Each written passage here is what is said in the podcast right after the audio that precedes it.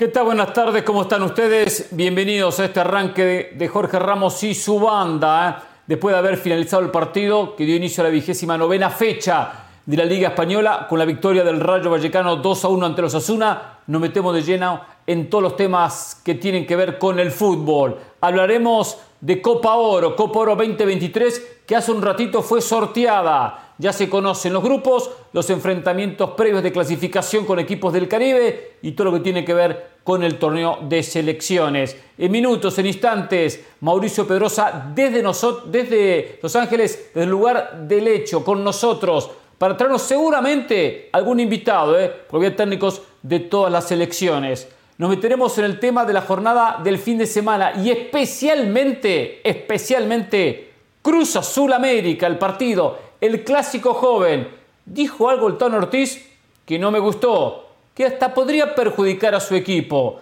Habló Carleto Ancelotti en la previa del partido del Real Madrid este fin de semana ante el Cádiz, un partido de trámite para el conjunto merengue. Dijo algo relacionado con su futuro, ¿eh? también algo que tiene que ver con la Premier de Inglaterra, la mejor liga del mundo. ¿eh? José del Valle, Carolina de las Alas y en minutos Mauricio Pedrosa con nosotros en este arranque de Jorge Ramos y su banda. ¿eh? Eh, cómo le van compañeros? Saludo para todos. Eh, y empiezo con Mauricio que está, tengo entendido, en Los Ángeles y que me confirma la producción. No está perfecto. José Valle, ¿cómo le va? Bien. Primera sensación del grupo que le tocó a Guatemala. bastante cómodo pareciera, por lo menos para pensar en avanzada ronda. Mire, me acaba de llegar un mensaje de Mauricio, me dice atento, invitado muy importante en un ratito en Jorge Ramos y su banda. Está trabajando, está trabajando. bien, ¿eh? Mauricio, si ¿eh? trae un invitado, se unirá al club de Carolina de las Alas y José del Valle, que cuando salimos en coberturas traemos invitados, no como Ramos y Pereira que nada más van a figurar y a presentar la carita y a opinar de vez en cuando. Eh, la, opinión del grupo de Guate, Hernán, eh, un grupo favorable. Hoy Guatemala tuvo suerte porque Canadá es el claro favorito en ese grupo, pero después está Cuba, una selección que hoy por hoy está por debajo de Guatemala. Ojo, Guatemala no es potencia, pero Guatemala es más que Cuba.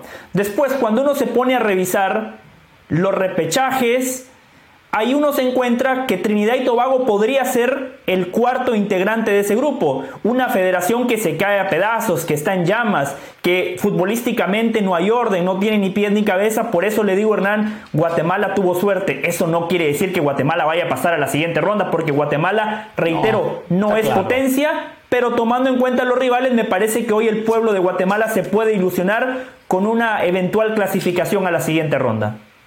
Está claro y me parece bien que abre, el paraguas. ¿eh? ¿Qué tal, Carolina? ¿Cómo te va? ¿Qué tal, Hernán? Eh, feliz fin de semana para todos desde ya.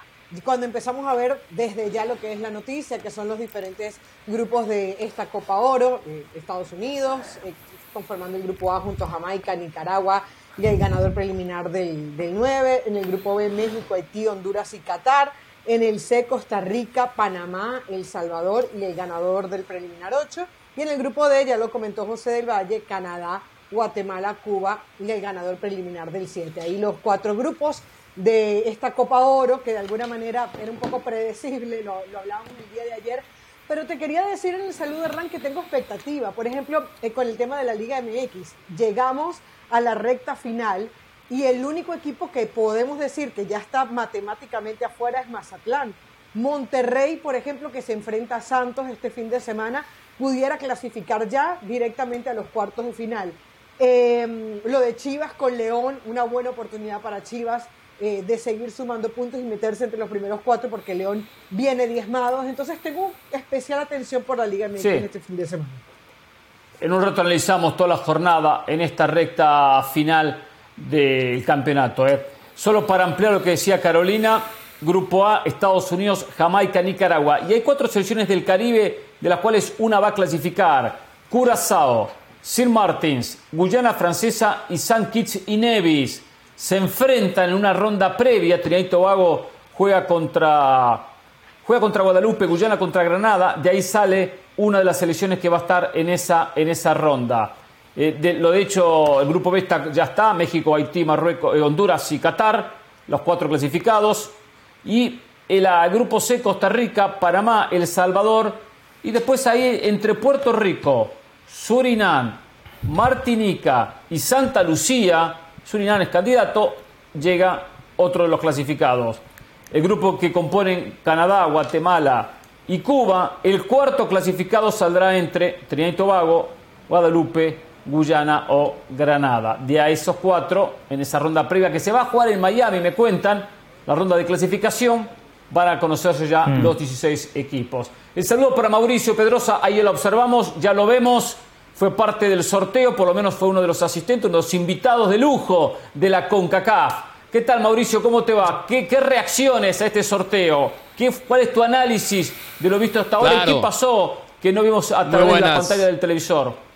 Bueno, un gran saludo para todos. Estamos en SoFi Stadium en Inglewood, California, muy cerca del aeropuerto para darnos una referencia geográfica. Aquí se va a jugar la final de la Copa Oro y se iba a jugar la final de la Copa del Mundo del 2026, pero después de varias cosas que escuché el día de hoy, me ha quedado claro que esa decisión eh, ha sido revertida. De las cosas que uno prefiere Tú, ayer, ayer te contaba, Hernán, fui invitado a ser maestro de ceremonias. Yo prefería estar tras bambalinas porque ahí se entera uno, platica off the con ciertas personas, eh, dice cierta Menos institucional. arriba, arriba de una plataforma no te van a decir. Me llamó la atención eso de, la final de la Copa del Mundo, pero bueno, aquí se juega la final de la Copa Oro, eh, la plana mayor de la CONCACAF presente aquí en SoFi Stadium. Impresionante escenario, gran clima como siempre en Los Ángeles.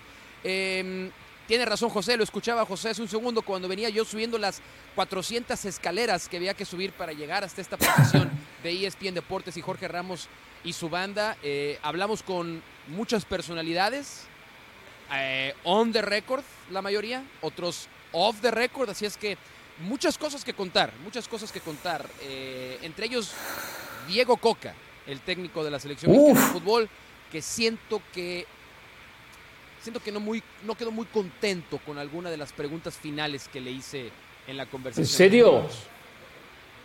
Por ejemplo, ¿qué tema Le, molestó a Diego Coca? Ah. ¿Cuáles fueron los temas más incómodos? Dos, uno muy sencillo, uno muy sencillo, todos sabrán a cuál me refiero, el tema de, Víctor Guzmán, el jugador de Chivas, eh, la razón de su ausencia, ¿no? Y el otro es quise hablar de fútbol. Yo dije, voy a estar con Hernán Pereira, con Caro, con José, que entienden de fútbol, y le quise preguntar de cancha. Le hice preguntas de cancha. Luego, luego los, los dirigentes, los técnicos, los jugadores se quejan de que el, periodismo no habla de cancha, ¿no? Y habla de chismes. Claro. Y habla de otras cosas. Yo dije, vamos a hablar de cancha. Nada más porque no tengo mi tableta junto a mí, pero, pero eso es un poco más adelante. Y, por cierto, tampoco creo que le pareció mucho las cosas que le dije sobre el tema cancha. Si quieren, más adelante lo platicamos con calma. Bueno, bueno, perfecto. Bueno, a ver, la sensación que deja. Eh, para México la Copa Oro, hay que decirlo, comente ha sido un trámite hasta la final, a veces la semifinal. Se ha cruzado en algún momento alguna Canadá, alguna Jamaica, alguna selección de segunda línea de CONCACAF y la ha eliminado. Pero para México, comúnmente la Copa Oro se ha hecho bastante, bastante cómoda. Y la primera ronda muy, pero muy cómoda. Esta Copa Oro no quita esto que México es candidato a ganar su grupo con Honduras, con Qatar, con Haití va a tener alguna dificultad, lo cual lo veo positivo, positivo, porque México tiene que tener exigencias. Hablamos de tres selecciones que están las tres por debajo de México, sin dudas. Pero una cosa es enfrentar a Qatar, Honduras, Haití, otra cosa es enfrentar a San Vicente, o enfrentar a selecciones del Caribe muy débiles, que a México le ha pasado en otras ediciones. Lo veo positivo a Cuba, exacto, lo veo positivo a Nicaragua, que igual logró clasificar, pero sabemos que son selecciones que están por debajo de las que menciono. Por tanto, lo veo bueno para utilizar la Copa Oro para preparar un equipo, intentar ganarla, porque México tiene que ir a ganarla, pero también preparar un equipo para exigencias que va a tener en el Mundial, más allá de las diferencias que son muy marcadas. ¿eh? Pues después van a saltar los del Valle, yo sé enseguida. Despacio, despacio, Hernán, despacio. Voy despacio. pero, ¿cuál es el objetivo de México?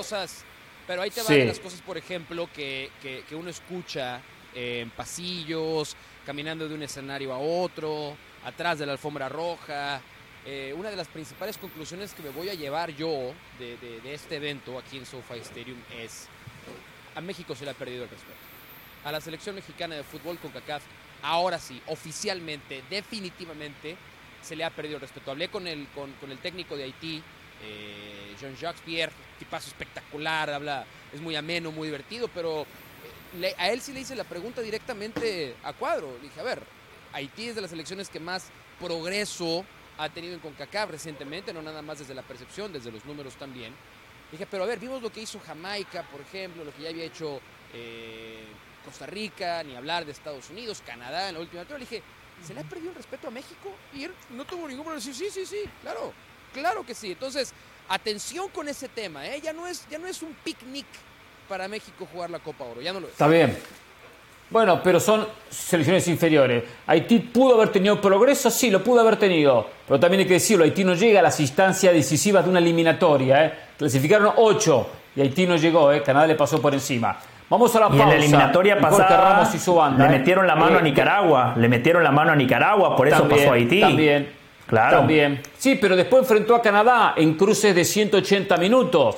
O sea, Haití al haber ganado su grupo enfrentó a Canadá y Canadá le ganó los dos partidos con mucha, con mucha tranquilidad y lo, goleó uno de ellos, si mal no recuerdo. Entonces, digo, tampoco le alcanzó. Pero es verdad que es una de las selecciones más fuertes del Caribe pero no ha tenido no ha tenido colaboración de dirigentes que deja mucho que desear. A ver, a ver, una cosa. Cuando usted ¿eh? dice cuando usted dice que es una de las selecciones más fuertes del Caribe es como que yo diga yo me siento muy alto si estoy con Blancanieves y los siete enanitos, es más o menos eso, ¿no? Perfecto. Está bien, está bien, pero por lo menos aclara, aclara por qué se siente alto.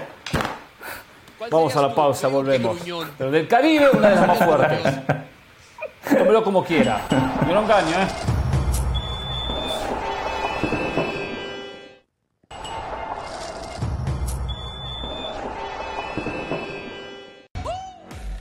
Continuamos en Jorge Ramos y su banda.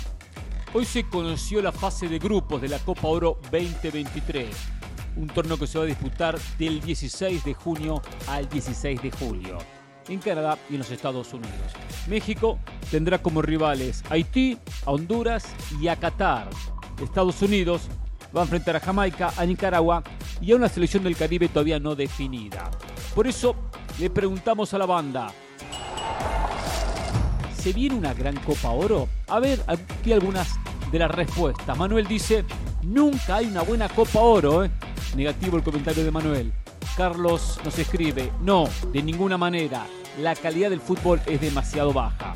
Es cierto que hay que mejorar el nivel de CONCACAF sin lugar a dudas. Jesús nos responde y escribe, sí, en verdad lucharán por un lugar en la Copa América. Yo creo que sí. Aunque la Copa América define en la próxima Liga de Naciones, no la Copa Oro. ¿eh? Roberto nos escribe y dice, yo quiero que ya llegue el torneo. Vamos México. Bueno, México sin duda uno de los grandes candidatos a quedarse con esta Copa Oro. ¿eh?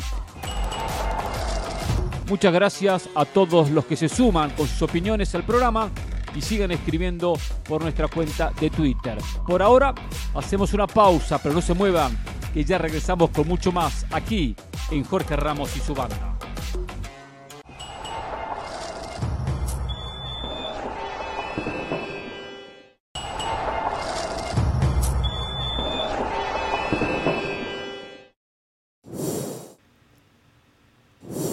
Una vez finalizado el sorteo de la Copa Oro 2023, nuestro compañero Mauricio Pedrosa tuvo un uno a uno con Diego Coca, con el técnico de la selección mexicana de fútbol. Vamos a escuchar y ver la nota. Aquí está. Diego Coca es el técnico de la selección mexicana y nos acompaña en este momento. La primera reacción al sorteo y en general al ser parte de todas estas dinámicas ¿Qué significa ser el técnico de la, de la selección mexicana, Diego. ¿Cómo te va? ¿Qué tal? Muy bien. Un privilegio, yo estoy disfrutando, disfrutando del lugar donde estoy, que es, el seleccionador de la, de la, selección de México, y de disfrutar de poder estar en un torneo como este, eh, en un país como este, que va a ser anfitrión del Mundial. Así que para mí son todas sensaciones buenas. Eh, ¿Qué tan importante, qué representa esta Copa Oro particularmente para México? Te lo pregunto por el obvio antecedente de que al cerrar el proceso anterior, los resultados en los torneos de la región no fueron los que la gente y la selección estaban esperando. Yo soy consciente del de, eh, lugar donde estoy y de, lo que ha pasado con los resultados en, el último tiempo de la selección mexicana. Y que, sobre todo en el Mundial, que ha sido en el corto plazo, no ha sido lo que se esperaba. Entonces, lo que queda es trabajar, es revertir esa situación y la única manera que conozco es trabajando, tratando de bajarle una idea de juego al plantel he notado mucha predisposición de parte de los jugadores, así que no tengo duda que este torneo nos va a dar la oportunidad de poder trabajar, de poder jugar, de poder competir y de poder crecer. ¿Cuánto se juega Diego Coca en lo individual en esta Copa Oro y en general en el verano que incluye las semifinales de Nations League y la Copa Oro también? Lo pregunto porque está todo este concepto de pues, Diego Coca tiene que ganar la Copa Oro para mantener su puesto. ¿Tú lo sientes así también?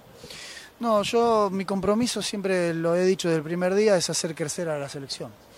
Eh, creo que llegábamos cuatro o cinco entrenamientos y yo siento expectativa que vamos a, crecer. Esto es un proceso. Entiendo que no se, no se respetan los procesos, que la gente está impaciente, que está enojada. sé dónde estoy, como te decía, sé de que no ha habido eh, éxito deportivo, pero a eso vengo y lo que necesitamos es paciencia y tiempo. Y en eso, eso es lo que queremos lograr. Tomando en cuenta el tiempo que dura el verano con la selección por ese compromiso de Nations League y después Copa Oro, ¿qué equipo vas a llamar para Copa Oro? ¿Vas a darle descanso a alguno de los jugadores que vayan a semifinales de Nations League, que vengan de jugar en ligas europeas, o viene el mejor equipo disponible a Copa Oro? Mira, el mensaje estamos bajando a la selección que cada torneo, cada partido que nosotros tengamos, vamos a tratar de convocar a los mejores.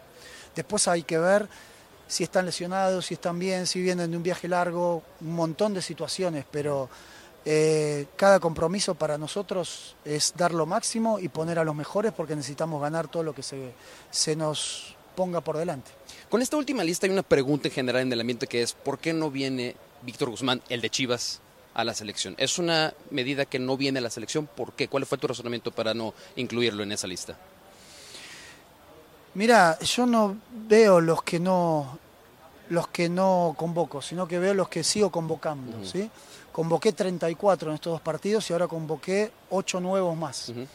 Y los que estén en el nivel o los que consideremos que estén, los seguiremos convocando. Es una edición deportiva. Sin duda, no hay otra cosa que no sea deportiva. Eh, futbolísticamente, después de ver los primeros partidos, queda la duda de cómo va a jugar México. Si vas a tratar, y lo hablo en la parte estrictamente cancha, porque mucha gente se pregunta también si como jugaba Atlas, el Atlas de Diego Coca, bicampeón, puede jugar también así la selección, con ese tipo de formación. Una línea de tres centrales, dos carrileros, dos hombres arriba, tres volantes. ¿Existe esa posibilidad de ver también ese tipo de fútbol con la selección? Mira, eh, tenemos que buscar un montón de sistemas y de maneras, ¿no? Eh, si hubiera puesto, no sé, la línea de 5 al primer partido, hubieran dicho que jugaba como el Atlas. Si pongo la línea de 4, juego como Tigres. Si pongo la No, no, no la selección la vamos a encontrar la mejor manera y para mí el mejor sistema es el que no es rígido, el que se puede modificar dependiendo de lo que hace el rival y lo que queremos hacer nosotros. Y para eso necesitamos tiempo. Con tiempo, con el compromiso que hay con los jugadores, con el trabajo que nosotros le vamos a poner, no tengo dudas que esto va a mejorar cada día. Pero no es que existe en tu cabeza la idea de este va a ser el sistema y a partir de ahora en este sistema vamos a trabajar para que, la selección juegue así. El sistema que a mí me gusta es el que no se pueda descifrar. Diego, gracias por hablar con nosotros. Mucho éxito con la selección. Muchas gracias, un placer.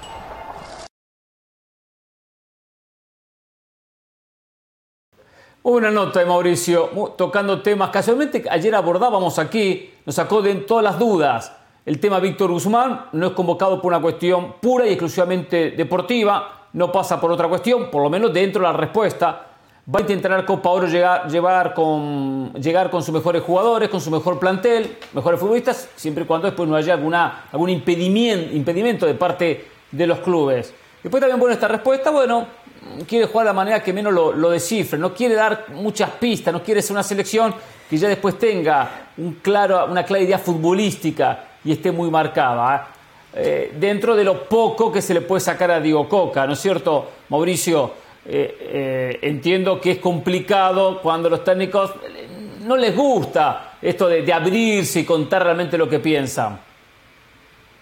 Sí, pero también creo que hay, no una obligación ni responsabilidad, pero ¿cuántas veces hemos escuchado en conferencias de prensa, entrevistas decir y quejarse a los protagonistas de, no, es que el periodismo no habla de fútbol, el periodismo no habla de... Bueno, ahora, ahora se hace una pregunta porque creo que, y yo sí creo que queremos saber, yo mantengo esta teoría y por eso se lo preguntaba, sí, eh, Diego Coca llega a la selección por lo que hizo en Atlas.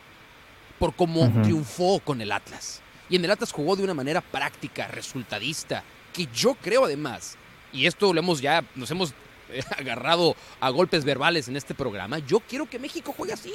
Yo sí creo que México está en una necesidad de volverse resultadista, pragmático, olvidarse del juego bonito que jamás tampoco ha tenido México, a veces, de vez en cuando, y, y sacar resultados. Entiendo que se nota, se nota que Diego está en sus primeros meses al cargo de la selección mexicana de fútbol, pero también siento que él ya está tomando o entendiendo la presión que representa, las preguntas que va a recibir, los compromisos que debe cumplir. Yo le agradezco la apertura, le agradezco la apertura a él, a la gente de federación, que en ningún momento nos dijeron no se puede hablar de otro. No, no, no, no, no. La apertura le agradezco. También me enteré que después, y esto pues ustedes lo saben, eh, cuando hay un nuevo técnico es como una, luna de miel. Al principio todo es bonito, viene el primer pleito y las cosas cambian en la relación. Pero, pero sí creo que en el caso de Diego Coca aplica mucho el no nada más lo que dijo, sino cómo lo dijo. Y ahí nos vamos a dar cuenta también del momento de presión que vive el técnico de la selección mexicana de fútbol. Mauricio, ¿sabes qué? Que con respecto a ese tema, perdón José, solamente con respecto a ese tema, siento que a él le incomoda especialmente el tema del esquema de, que utilizó en Atlas, porque recuerdo que esa misma pregunta se le hicieron cuando llegó a Tigres, antes de la selección evidentemente, y le decían, Tigres va a jugar como Atlas, y decía, no, vamos a jugar diferente. Él siente como como, como que cuando le hacen esa pregunta pareciera que lo culparan por ser un técnico ratonero. y creo que nunca entendió la intención de la pregunta, porque incluso cuando le preguntaste de la presión, lo sentí mucho más relajado en las primeras preguntas que podían haber sido más fuertes. Y te metiste en la parte futbolística y él enseguida echó para atrás, metió el freno de mano. Ahí es donde creo que se nota la presión y el querer quedar bien. En el tono, en la respuesta es híjole, lo que pasa es que si yo presento un esquema en el que se note que voy a privilegiar el orden, la estructura, que no me hagan daño, me van a criticar. Me van a criticar porque históricamente se piensa que México tiene que ser un equipo ofensivo, que aproveche sus extremos, que ataque, ataque y ataque. Y él a lo mejor en su cabeza dice, pues para que este equipo lo primero que tiene que hacer es ganar. Para que no venga una presión mayúscula sobre sus hombros después del verano, tiene que ganar y ya después, con el ganar, vendrá él reforzar las formas. A mí me preocupó algo de la última respuesta, que yo entiendo un poco por dónde lo dijo, pero, pues maestro, tienes que jugar algo primero, ¿no? No, no, a mí no me convence este tema de eh, yo tengo que eh, encontrar cinco maneras distintas de ganar. Bueno, primero necesitas una. Y, ya cuando dominas una y tienes una clara, una entendida, pues entonces puedes empezar a explotar o explorar otras opciones. Si no hay una idea de juego esencial, particular, definida, yo estaría preocupado. Pero creo que ahí encuentro todavía un Diego Coca desde el quiero quedar bien, quiero convencer, no quiero que me critiquen tanto todavía. Ahí es donde yo veo mucho todavía por dónde va el ángulo de sus respuestas. Sí, sí, la mayoría de las decisiones la mayoría de las decisiones de Diego Coca está eso de no, no ser criticado. Mauricio se tiene que ir al instante porque vamos a compartirlo con otras plataformas. Eh, Gracias, les agradezco. Nos dio exclusividad no nosotros. No se olvide de averiguarme la info, Mauricio, por favor. Y eso, y eso lo valoro. Eh, vamos a seguir opinando con José y con Carolina. Ahora, ya como la despedida en el saludo, Mauricio, algo importante fuera de todo esto, ¿no? Que te hayas enterado, algo que quieras compartir, algo para, para contarnos de este sorteo de Copa Oro, de Copa Oro, o alguna noticia importante, porque cuando uno siempre se codea con dirigentes, con técnicos, a veces se enteran de algunas cosas que vale la pena mencionarlas. Sí, pude, pude platicar, estábamos de hecho con, con Hércules y, y, platicar un rato con Jaime Ordiales. Jaime Ordiales que todavía eh, ostenta el título de, director deportivo de las selecciones mexicanas de fútbol, junto con Rodrigo de Parga. Estaba presente John de Luisa todavía, porque como ya sabemos, John de Luisa no es que haya renunciado, sino simplemente dijo que no se iba a reelegir al frente de la Federación Mexicana de Fútbol. Eh, y, en la charla con, Jaime Ordiales, eh, fuera de micrófonos, pero eh, hay una buena relación con, Jaime de mucho tiempo, hay, una, hay una intención que me quedó clara a mí de, de adentro de la Federación Mexicana de Fútbol respaldar, respaldar y recontra respaldar el proceso a largo plazo de Diego Coca. Él va a escuchar ad nauseam los gritos, las exigencias y en un momento hasta las denuncias de que si no se gana contra Estados Unidos, salud, si no se salud, si no se gana la Copa Oro, pues si va, si va a ser técnico de la selección a partir de agosto. Y a mí me ha quedado claro que por lo menos el grupo que todavía está dentro de la Federación Mexicana de Fútbol hace mucho, mucho de su parte para que el respaldo a Diego Coca se note, se sienta cómodo. ¿Y sabes por qué? Porque justo esta parte que él todavía está aprendiendo a manejar, que es cómo declarar como técnico de la selección mexicana de fútbol, que no es fácil, no es sencilla, eh, que él se sienta cómodo desde esa posición.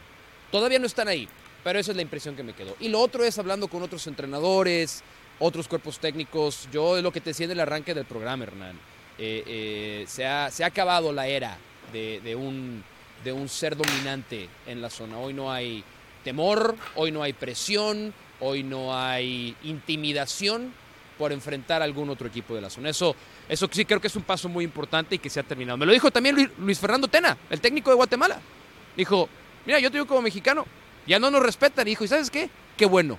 A ver si así cambian las cosas. Bueno, lo veremos en la cancha, porque a veces de la boca para afuera, después hay que desarrollarlo en el campo de juego con una idea futbolística y poder superar a México cuando tenga México estos rivales 5, estos enfrentamientos.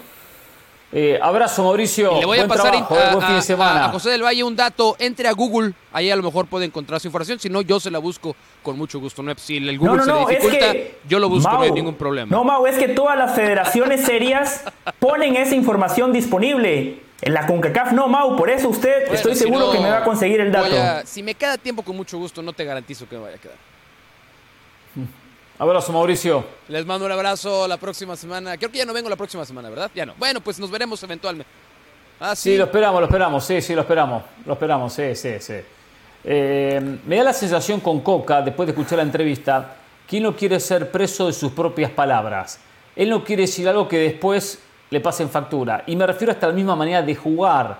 Tiene una idea, pero no la tiene del todo clara. No sabe si va a ser lo mejor. Sabe que va a tener que ir modificando no es un técnico que se casa con un esquema, con un parado, con una forma de jugar. Entonces, más allá que es un técnico que toma precauciones, porque siempre las ha tomado en su vida como técnico, entonces sabe que ahora es un rol diferente, de ser, especialmente en el área, ser más protagonista, de buscar más los partidos. Por eso que no quiere decir nada. No, voy a jugar con línea de 5, después se da cuenta que no sirve. Pero usted, Coca, usted dijo que iba a jugar con línea de 5, está jugando con línea de 4 voy a jugar de tal manera, después se da cuenta que no es la correcta. Yo creo que está eh, probando y tanteando el panorama del agua para ver después qué es lo que le resulta. Primero que todo, ser ordenado y estructurado no quiere decir que un equipo no va a ser ofensivo. El Manchester City de Pep Guardiola es ordenado, es estructurado, tiene disciplina y encima es ofensivo. Segundo, muy buena la entrevista de Mauricio, él hizo las preguntas correctas. Ahora, cuando Coca dice que en el tema del Pocho Guzmán es algo meramente futbolístico, yo no le creo, porque México no es Brasil, no es Argentina, no es Francia. El pool de futbolistas mexicanos no es muy amplio, especialmente cuando hablamos de una selección que para este partido contra Estados Unidos nada más va a jugar con futbolistas de la liga local o de la MLS. Dentro de ese pool, al Pocho Guzmán le sobra talento. Es más, de los futbolistas mexicanos en la Liga MX, hoy, Henry Martín y el Pocho Guzmán. No, no, no, no, no. Al Pocho Guzmán se lo puede discutir, no es un jugador que yo entiendo que tendría que estar en la selección, pero no es que la rompe cada fin de semana para decir tiene que ser indiscutido convocado en la selección.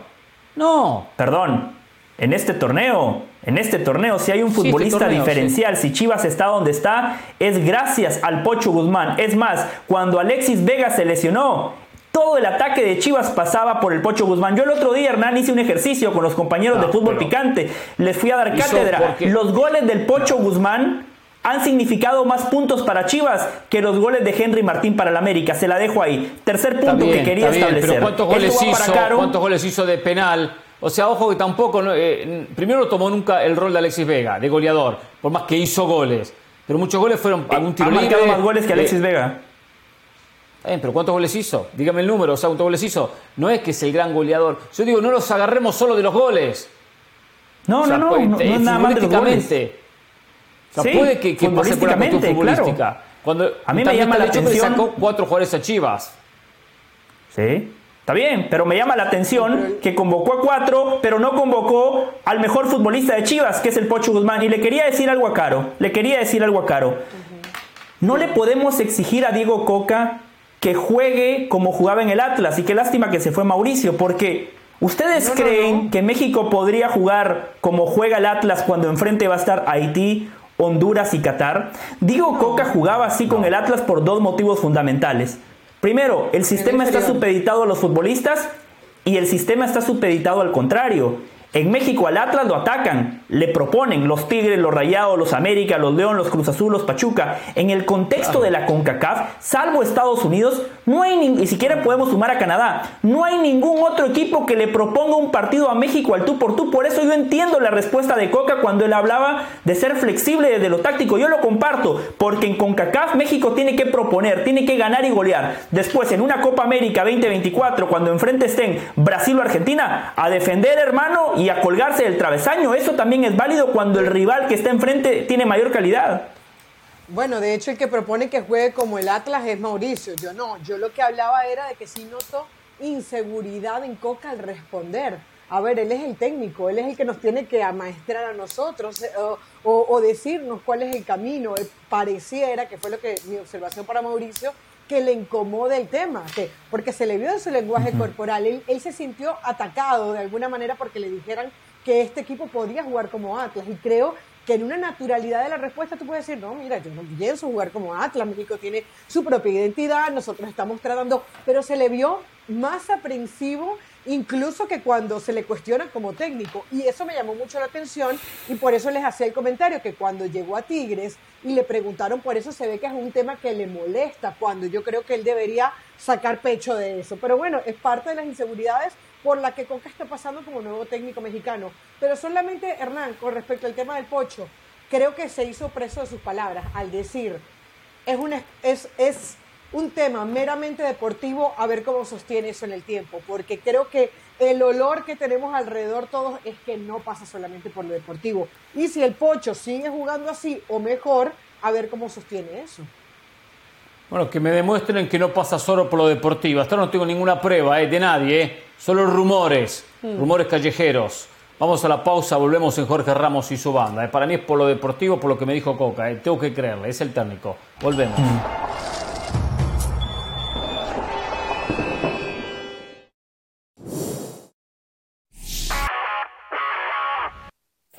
Pilar Pérez, esto es SportsCenter ahora se definieron las semifinales de la Liga de Campeones de CONCACAF, luego de que Tigres goleara al Motagua 5 goles por 0 en el partido de vuelta y además el debut de Robert Dante Siboldi como nuevo entrenador felino. André Pierre Guignac firmó un doblete para liderar el triunfo de los norteños, que se medirán ante el León por un lugar en la final que además presenta un nuevo capítulo de la rivalidad de la Liga MX contra la MLS, pues en la otra semi, Philadelphia Union enfrentará al LAFC de Carlos Vela. Finalmente, los Tampa Bay Rays igualaron el mejor arranque de campaña que se ha registrado en las mayores desde 1900 al hilvanar su decimotercer triunfo por 9-3 sobre los Boston Red Sox. El colombiano Harold Ramírez con dos dobletes fue el motor de la ofensiva de los Rays para empatar la mejor marca de inicio de campaña registrada por los Braves en el 82 y los Brewers en el 87. Por si fuera poco, los Rays han ganado 11 de sus 13 duelos de la campaña por cuatro carreras o más de diferencia. El necesitado Club Atlético San Luis venció a los Bravos de Juárez 2 por 0 en acción de la jornada 15 de la Liga MX y con esto prácticamente cumple su principal objetivo del clausura 2023, que era despejarse de los últimos tres lugares de la tabla de cocientes y evitar pagar la respectiva multa. Además, San Luis consiguió meterse de lleno en la pelea por un boleto al repechaje, pues a falta de dos jornadas en el torneo regular se posicionan novenos con 18 puntos. No se pierdan SportsCenter todas las noches, a la 1 m del Este y 10 pm del Pacífico. Esto fue SportsCenter ahora.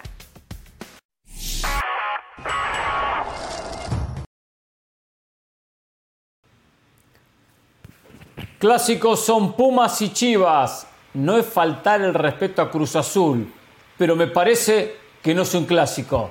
Palabras de el técnico Fernando Ortiz, el Tano Ortiz, el técnico del América. Se equivocó, ¿eh? Se equivocó Ortiz. Me llama la atención que Ortiz diga esto, que el Tano Ortiz diga esto. Primero porque es tirarle eh, gasolina al partido y especialmente al Tuca Ferretti. Ferretti va a utilizar esto. Ah, no es clásico. Ah, no es clásico jugar contra nosotros. Ese clásico joven, es otro tipo de clásico. El Tano Ortiz, quien jugó en Boca, sabía que el clásico era contra River, pero que había un clásico contra San Lorenzo. que había un clásico contra, por cierto, perdieron de nuevo contra San Lorenzo, ¿eh? los tiene de hijo San Lorenzo Boca. Eh, eh, contra Racing era un clásico, Boca Racing. Contra Independiente es un clásico. Hay muchos partidos que son clásicos. No el clásico solamente era River Boca, que entiendo que es el más importante como América Chivas. Por lo tanto, me llama la atención que ya no lo considero un clásico, un partido como América Cruz Azul, que es considerado el clásico joven y tiene esa rivalidad de clásico, la tiene. Pero previo a un partido de estos no es bueno decirlo, porque va a motivar al Tuca Ferretti y a sus jugadores. El Tuca tiene que utilizar esto para decir, ¿saben qué? No nos ponen ni al nivel de Pumas, nos ponen por encima de Pumas. Eso es porque nos, eh, porque nos menosprecian y bim, bim, bla, bla, bla. Meterle al jugador, motivarlo, tocarle el amor propio al futbolista. Me llama la atención del Tan Ortiz lo que dijo.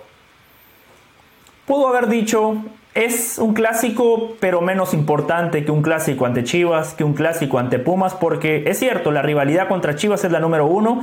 Para los americanistas hay un pique más importante contra Pumas y es más, el nombre lo dice, el clásico joven. Este fue un clásico que se inventó hace poco, ¿no? La televisora que históricamente tuvo los derechos de la América durante buena parte de la historia también tenía los derechos de Cruz Azul. Entonces dijeron, hay que potenciarlo, ¿no? ¿Por qué no armamos el clásico joven? Desde ahí entiendo la declaración del Tano, pero tiene razón Hernán. Esto lo único que hace es darle municiones a Cruz Azul. Yo solo espero que Cruz Azul diga, muchachos, no podemos tener miedo, porque hace unos años Miguel Sabá dijo, vemos la camiseta de la América y nos tiemblan las piernas. El clásico pasado, el América les metió siete. Que utilicen lo que sea, Hernán, claro, lo que Eso sea, fue pero que por favor no tengan miedo. Mucho tiempo atrás. Mira, no tiene nada, lo que dice Miguel Sabá no tiene nada que ver, ¿eh? Nada que ver en este, en este caso, en este partido. No lo recuerda nadie.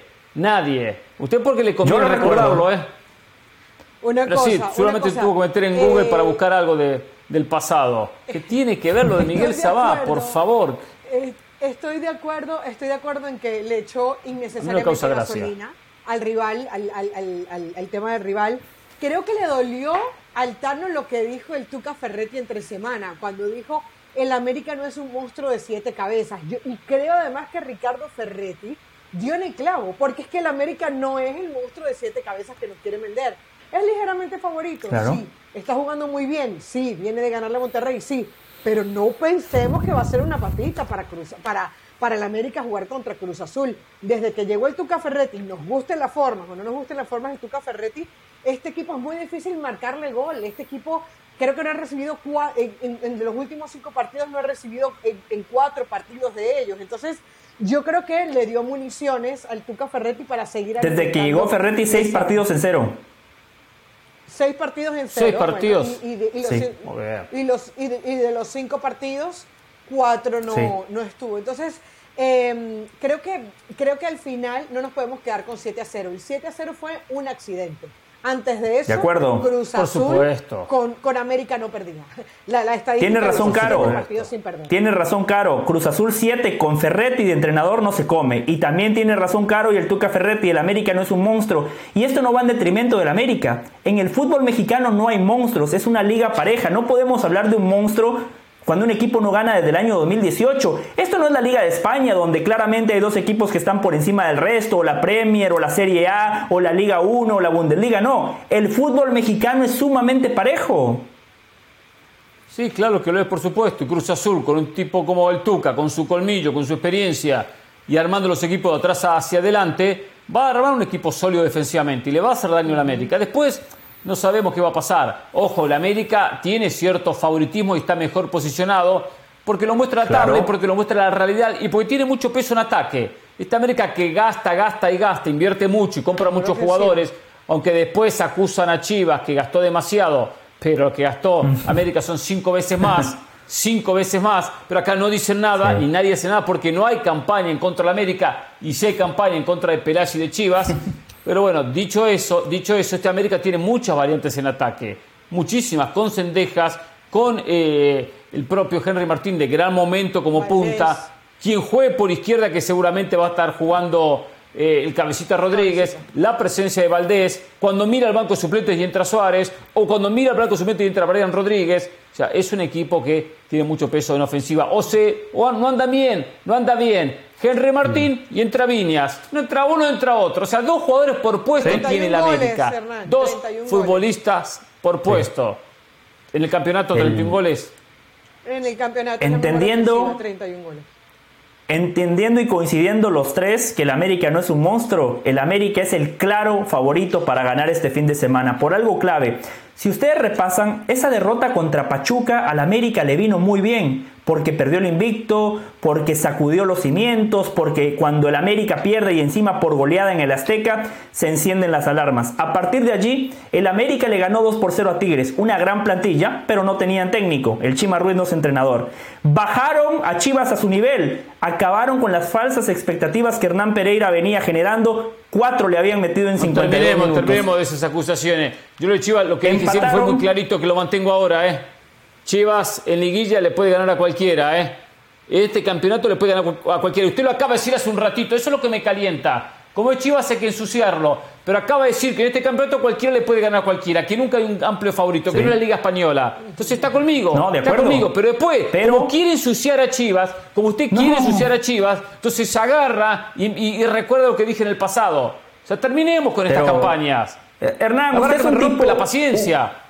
Usted es un tipo inteligente, usted es un tipo inteligente, al menos eso creo, ¿no? Pero usted a veces me pone a dudar. Ah, se pueden sostener dos comentarios a la vez, se puede masticar chicle y caminar al mismo tiempo. La Liga MX es súper competitiva, es pareja, pero al mismo tiempo, dentro de ese contexto, Chivas no tiene chances en la liguilla, Hernán, porque el América es un rival de liguilla y le metió cuatro. Sé que es muy duro, sé que no es candidato al título, sé que Chivas no es candidato al título pero sabemos que hay equipos que no han sido candidatos que lograron ganar. ¿Sabes qué? Tenemos que irnos a la pausa. Quiero escuchar a Ancelotti. Después la pausa. No hay pausa de una. No, perfecto, perfecto. ¿Sabes qué? Conduzca, caro, porque, porque, porque me calienta este tipo. Me calienta. Quiero escuchar lo que dijo Carleto Ancelotti. Carleto Ancelotti, el técnico del Real Madrid, en la previa del durísimo partido contra el Cádiz. Dijo esto, escuchen. Muy buenas, mister. Fernando Sánchez para el diario AS. Yo le quería preguntar por las opiniones que hay en, Inglaterra, principalmente cuando se habla del favorito para la Champions League, incluso después del partido de ida, donde ya se establece ese Real Madrid City en semifinales, y siempre se coloca al Manchester City como claro favorito desde allí. ¿Es algo que le molesta? ¿Cómo encaja esos comentarios después de todo lo que ha pasado en los últimos partidos? No, no me molesta porque la verdad es que el fútbol inglés tiene equipos que compiten muy bien, que son muy fuertes, que tienen jugadores de un nivel muy alto. Eh, por esto no me sorprende que los equipos ingleses al principio sean favoritos, como lo es el Manchester City ahora. La verdad es que yo puedo pensar que hay un poco de diferencia, pero en Europa, la Europa está mostrando Creo lo contrario. El año pasado el fútbol español ha llevado dos equipos a la semifinal de la Champions. Este año el fútbol italiano ha llevado tres equipos en, los cuartos de final de la Champions. Entonces, es un, es, un fútbol europeo mucho más competido de lo que parece, de lo que dicen la mayoría, sobre todo los ingleses que piensan que tienen la liga más fuerte, más. Eh, eh, espectacular del mundo, pero la verdad es que cuando vienen en Europa compiten contra equipos y contra, fútbol que puede ser que de momento tienen menos dinero para invertir, pero siguen, siguen compitiendo como el fútbol italiano, como el fútbol español.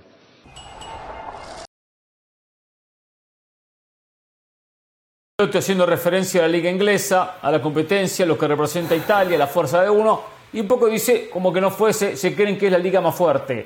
Es la liga más competitiva la inglesa, es la mejor liga del mundo, no tengo ninguna duda de eso. Aparte, eh, la manera que van variando por momentos los equipos que luchan por títulos, por más que el City ha dominado gran parte de estos últimos años la hace la liga mucho más interesante. ¿Por qué apareció el Arsenal? Porque aparece el United, porque aparece el Newcastle, porque apareció el Chelsea, apareció el Liverpool. Y eso no se ve en otras ligas, no se ve en otros campeonatos. Eso hay que reconocerlo. La española es una liga de dos, dos y medio. Y ese medio que nunca termina. Gana alguna que otra liga, que es el Atlético Madrid, pero no termina de dar el paso. Lo tiene que reconocer Ancelotti. Entiendo que políticamente quiere quedar bien con España porque dirige al Real Madrid. Totalmente. Es eso quiso vender humo, pero la realidad es esa. Creo que Caro, usted y yo siempre lo hemos establecido. la Premier es una mejor liga. Y usted decía que la Liga de España es una liga de dos, sí, pero por culpa de Ancelotti esta liga ha sido de uno. Recién estamos en abril y ya está, el Barcelona va a ser campeón. Es más, Carolina me pasó un dato fantástico.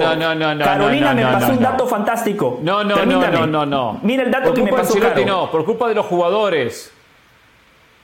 O sea, cuando gana es gracias a Ancelotti, cuando pierde por culpa de los jugadores. Carolina, amiga de la preparación, me mandó un dato, un artículo sumamente interesante. Dice, después de que se reanudó el fútbol tras la Copa del Mundo, si hacemos una tabla de posiciones, el Madrid sería un equipo de UEFA Europa League, es decir, el Madrid sería un Barcelona. Ahora, las declaraciones de Ancelotti... Estadística, esa es una Perdón que me disculpe, Carolina, a veces estadística es una estupidez. Es una estupidez. No, no, es una gran estadística. Eso no la aclara que los jugadores del Madrid fueron al Mundial quedaron desgastados físicamente, mentalmente. Quedaron desgastados con el Mundial. Sí, Carolina, de, de, 27 puntos sumó 14 y estaba peleándose la liga. O sea, eso, eso habla mal del, del Real Madrid. Creo que eso no es defendible. Pero, a ver, nadie va a tirar eh, piedras a su propio rancho y eso fue lo que hizo Ancelotti. Ahora, dice una verdad, con lo competitivo que puede llegar a ser la Premier League, eh, las últimas Champions son del Real Madrid. Y eso habla muy bien del, del fútbol de España y, del equipo de Ancelotti. O sea, que, que la Premier League no se haya podido imponer en los últimos años siendo el mejor fútbol del mundo, también es un, es un mensaje muy claro. Pero el Madrid compite con los equipos ingleses, no hay dudas. Pero también no hay dudas que es el único equipo español que compite con equipos ingleses. El resto ya no les alcanza para competirle al City o competir a la mejor versión del Liverpool.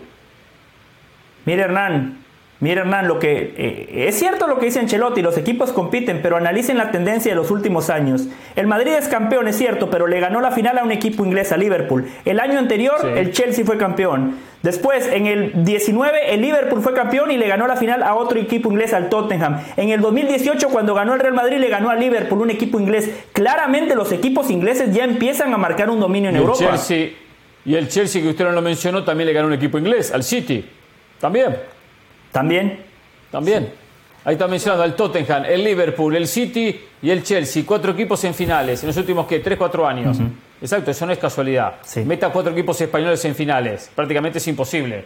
Si, si el segundo en importancia, Barcelona, no le alcanza ni para la Europa League.